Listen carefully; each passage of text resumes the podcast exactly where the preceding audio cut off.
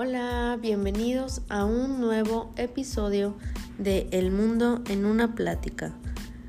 El día de hoy toca martes de ciencia, cultura y fantasía y hoy te estaré contando sobre Albert Einstein, el genial físico y matemático considerado como una de las mentes más brillantes de todos los tiempos. Entre otras, la teoría de la relatividad. Pero, aparte, también te estaré hablando sobre el caso del robo de su cerebro.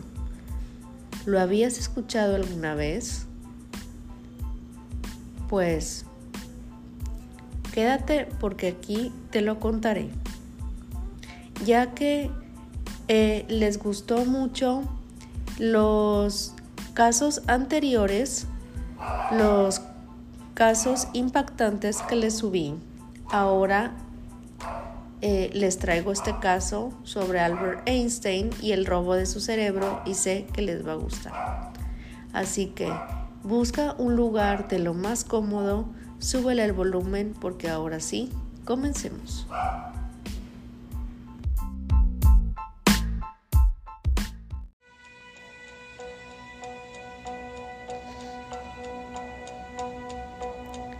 Albert Einstein. Albert Einstein nació en Alemania el 14 de marzo del año 1879, aunque cuando creció en Suiza e Italia. En el año 1880, su familia se trasladó a Múnich y luego en 1894 a 1896 a Milán. El joven Einstein frecuentó un instituto Múniches, prosiguió sus estudios en Italia y finalmente se matriculó en esta escuela llamada Politécnica de Zurich en el año 1896 a 1901. Obtenida la ciudadanía suiza, en el 1901. Encontró un empleo en el Departamento de Patentes y aquel mismo año contrajo matrimonio.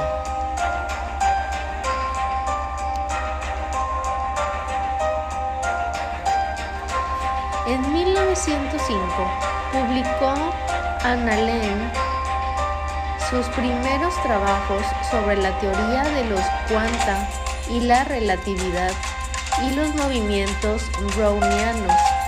Luego llegó a ser profesor libre de la Universidad de Berna.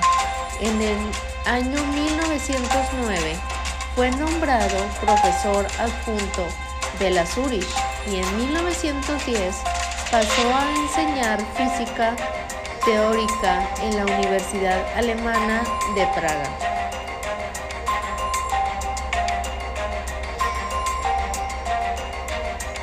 Posteriormente, dio clases de esta misma disciplina en la Escuela Politécnica en 1912. En 1913, nombrado miembro de la Academia de Prusia, se trasladó a Berlín. En 1916 se casó en segundas nupcias y publicó entonces las bases de la teoría general de la relatividad e inició una serie de viajes a los Estados Unidos, Inglaterra, Francia, China, Japón, Palestina y España. En 1919 a 1932, luego en el año 1920, entregó a la imprenta sobre la teoría especial y general de la relatividad y en 1925 recibió el premio Nobel por su teoría sobre el efecto fotoeléctrico en 1933. Abandonó la Academia de Prusia y se enfrentó valerosamente a Hitler Iniciada la persecución de los nazis, contra los judíos. Marchó a América y enseñó en el Instituto de Estudios Superiores de Princeton, en Nueva Jersey. En 1945 se retiró de esta vida privada, a pesar de lo cual consiguió interesantemente su actividad científica.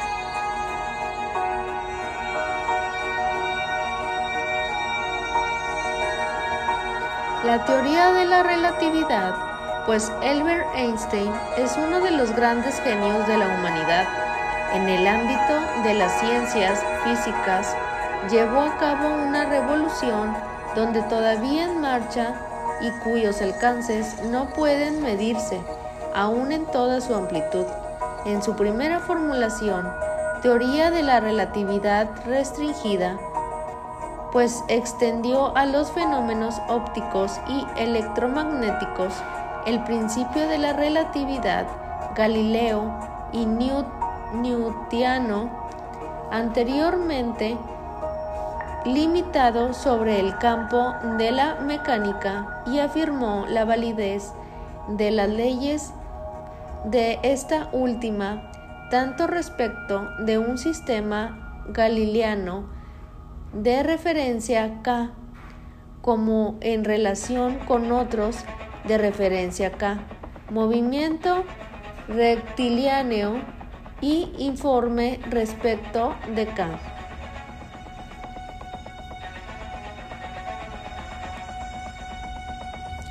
Según las teorías de Einstein, la ley de la propagación de la luz en el vacío debe tener como cualquier otra general de la naturaleza la misma expresión ya referida, por ejemplo, a una garita ferroviaria o a un vagón de tren en movimiento rectiliano o uniforme en relación a esta. Dicho en otros términos, la velocidad de la luz no se ajusta a la de los sistemas de referencia que se mueven en línea recta y de manera uniforme, pues respecto de este movimiento de la misma luz, en realidad el experimento de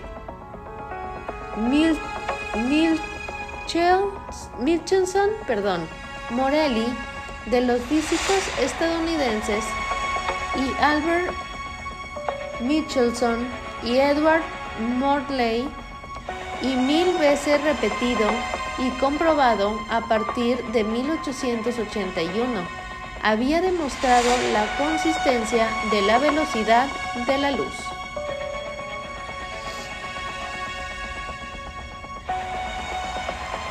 La relatividad estringida ofrece la razón de tal hecho antes inexplicable y a su vez la invariabilidad de la velocidad de la luz.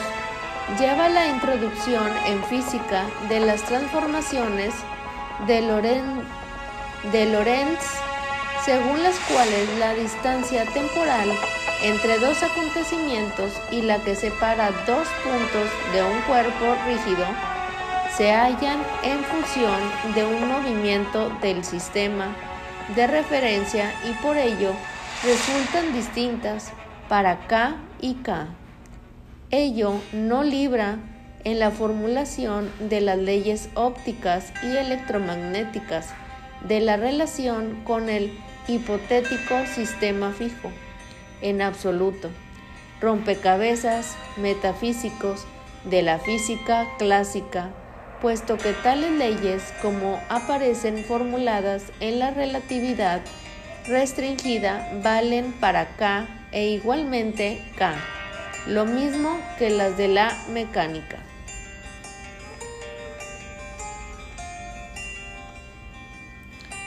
El tránsito de la física clásica a la relatividad restringida representa no solo un progreso metodológico, la relatividad restringida, en efecto, presenta, como observa Einstein, en sobre la teoría especial y general de la relatividad como un valor heurístico, heurístico y mucho mayor que el de la física clásica, por cuanto permite incluir en la teoría como consecuencias de ella un notable número de fenómenos.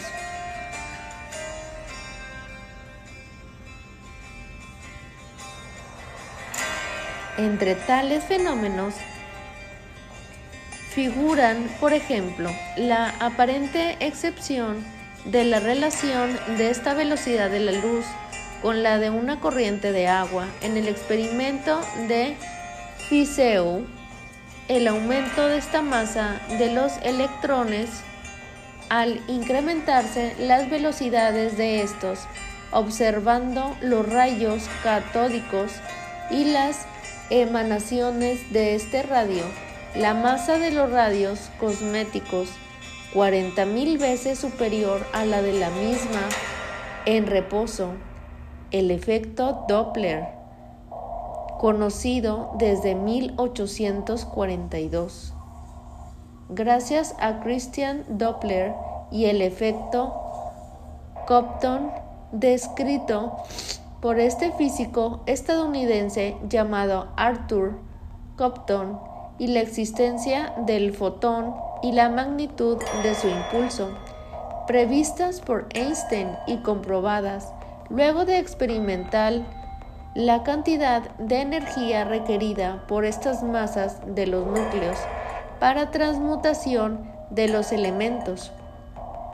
La fina estructura de las rayas del espectro calculada por Sommerfield mediante la mecánica relativa. La existencia de estos electrones positivos y prevista por Dirac como solución a ciertas ecuaciones y procedentes de la mecánica de la relatividad o el magnetismo de los electrones calculado por Dirac con la transformación de las ecuaciones Schrödinger en las correspondientes de la mecánica relativa.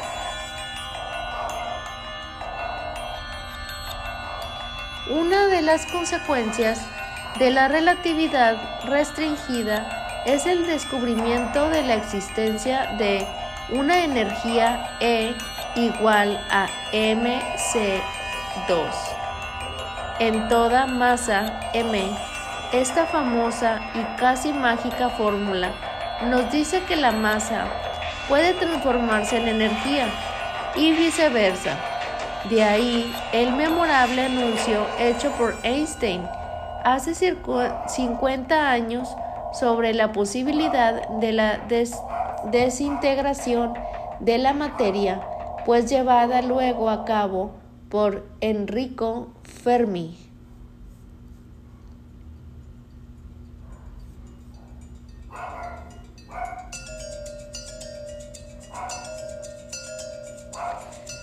Sin embargo, la relatividad restringida no elimina este sistema fijo en absoluto de este campo de la física de la gravitación. Tal sistema, en última insistencia, nace del hecho por el cual la relatividad restringida admite aún en la formulación de las leyes de la naturaleza la necesidad de situarse bajo el ángulo de los sistemas privilegiados de K y K. Pero ¿qué ocurriría de ser formuladas las leyes físicas de tal suerte que valieran también para un sistema K en movimiento rectilíneo, no uniforme o bien uniforme, pero no según una línea recta? Pues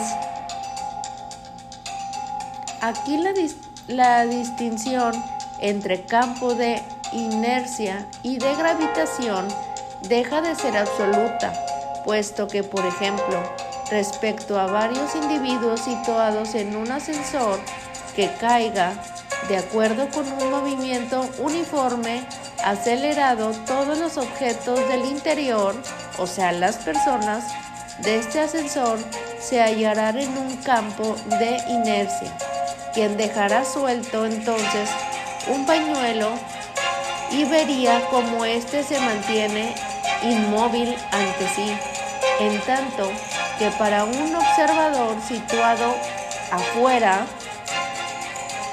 y en relación con el cual de este aparato se mueve con un movimiento uniforme acelerado, el ascensor se comporta como un campo gravitación, o sea, que puede como flotar.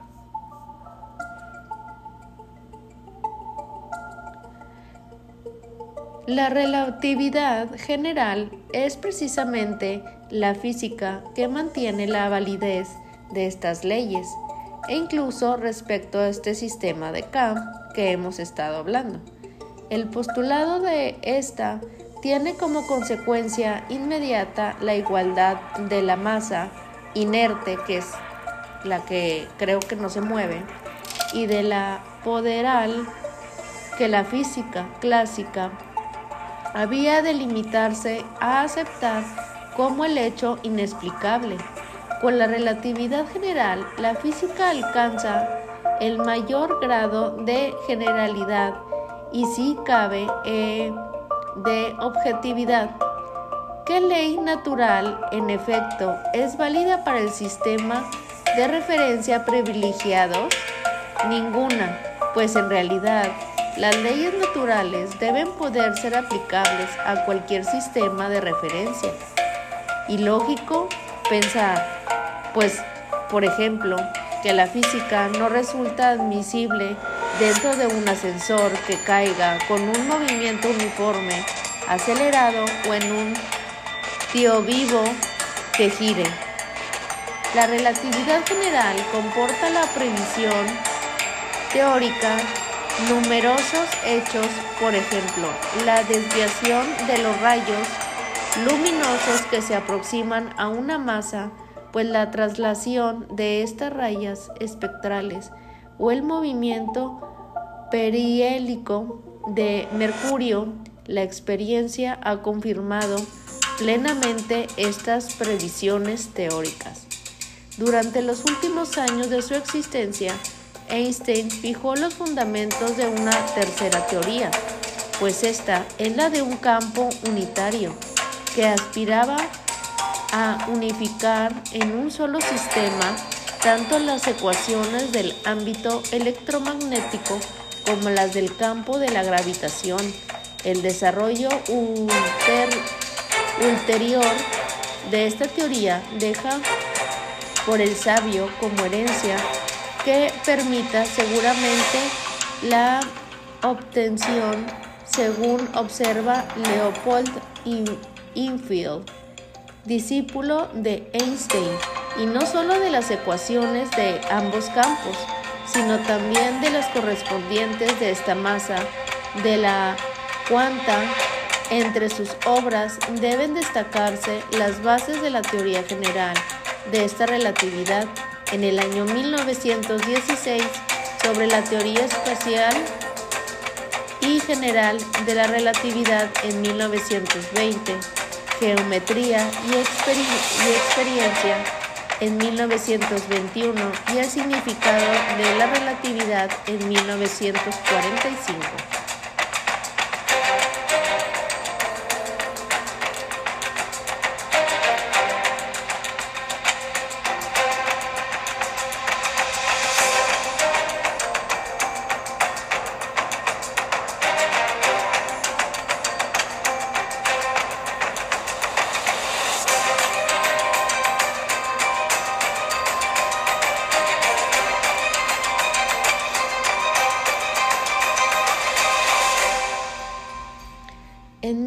1955, el físico ganador del Premio Nobel murió en el hospital de Princeton, en Nueva Jersey, Estados Unidos.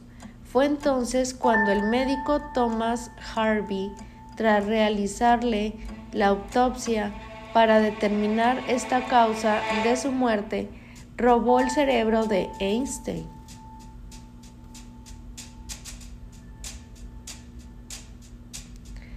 El inventor de la teoría de la relatividad había dejado claro con anterioridad que no quería que se estudiara ni su cerebro ni ninguna parte de su cuerpo.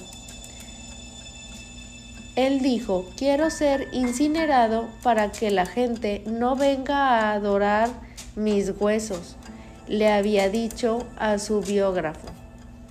Pero Harvey se llevó sin consentimiento un órgano de él y ese era su cerebro. Se lo quería robar para estudiarlo y, lo guardó en un insólito lugar.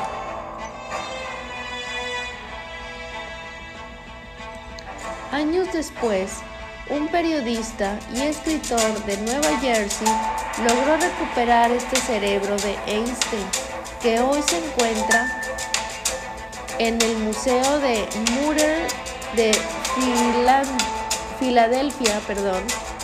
Cuando escuché por primera vez esta historia de este cerebro, pensé que era una leyenda urbana, era demasiado rara para ser cierta comentó el escritor norteamericano de la BBC.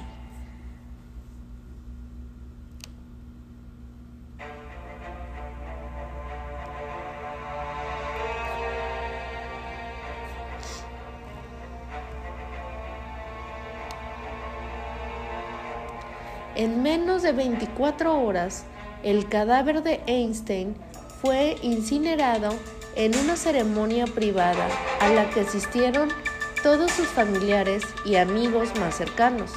Las cenizas del científico fueron arrojadas en las aguas del río Delaware, cumpliendo su deseo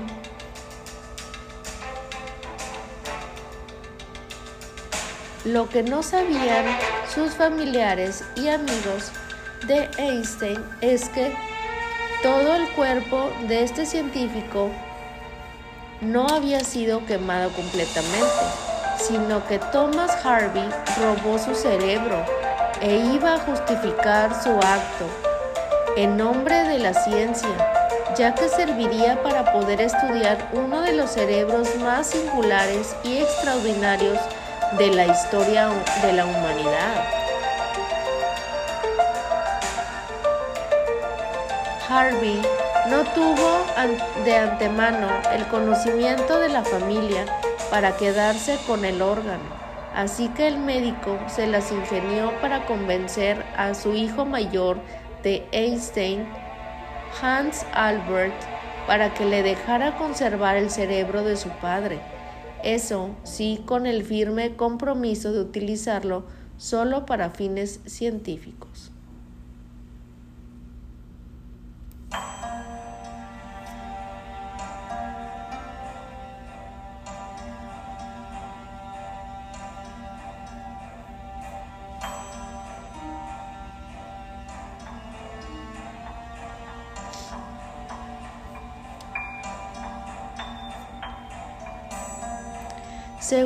Informó en su momento National Geographic, tras el robo de Harvey, perdió su trabajo en el hospital de Princeton y se llevó el cerebro a Filadelfia, donde lo cortó en más de 200 piezas y lo conservó en celodina. Posteriormente, dividió los trozos en dos frascos y los almacenó en su sótano. El forense se acabaría llevando el cerebro de Wichita, Kansas, Estados Unidos. Después de que su esposa le amenazara con deshacerse de su tesoro, allí guardó el cerebro en una caja de sidra escondida bajo una nevera de cervezas.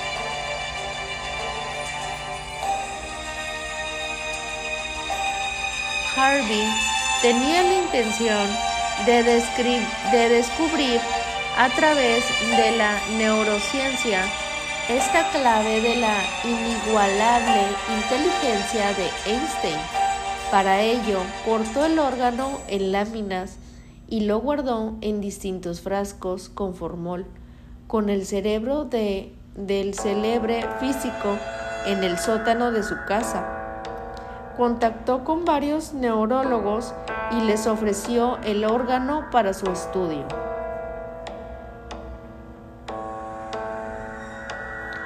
Pasaron más de 20 años hasta que en agosto del año 1978, Steven Levy, director de la revista de New Jersey, se adentró en el caso y consiguió entrevistar a Thomas Harvey. El artículo resultante salió publicado bajo el título de Mi búsqueda del cerebro de Einstein. El reportaje de Levy llegó a despacho de la neuróloga Marianne Diamond en la Universidad de Berkeley en California en el año 1985. Diamond se puso en contacto con Harvey y le pidió que le enviara un fragmento de este cerebro para estudiarlo, petición que Harvey aceptó previo pago en una cantidad de dinero. El forense se robó el cerebro de Einstein y acabó falleciendo el 5 de abril del año 2007 a los 94 años de edad. Los investigadores que examinaron las partes cerebrales de este genio llegaron a la conclusión de que no es normal, aunque pesa un poco menos que el de una persona promedio. La región parental inferior es un 15% más grande que en un cerebro promedio. Algunos neurocientíficos señalan que estas características podrían explicar las habilidades de razonamiento matemático y especial de Albert Einstein. Actualmente, algunos de los pedazos de este cerebro se encuentran en el Museo de Mutter de Filadelfia y además ahí se pueden encontrar los pedazos del cerebro dentro de diapositivas de vidrio. Por su parte, el Museo Nacional de Salud y Medicina de Maryland, Estados Unidos, también, también cuenta con un fragmento de este cerebro, pero en su caso solo se muestran en ocasiones especiales.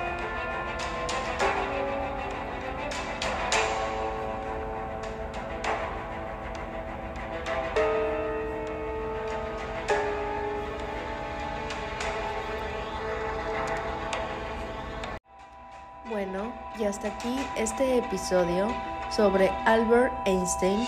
Espero que te haya gustado, que hayas pasado un rato agradable y no te olvides de pasar por mi página de Facebook. Si todavía no me sigues, te invito a que lo hagas para que no te pierdas de ningún episodio o de ninguna historia todos los martes y viernes. Y pues ahora sí, espero que te haya gustado y nos vemos en un siguiente episodio. Bye.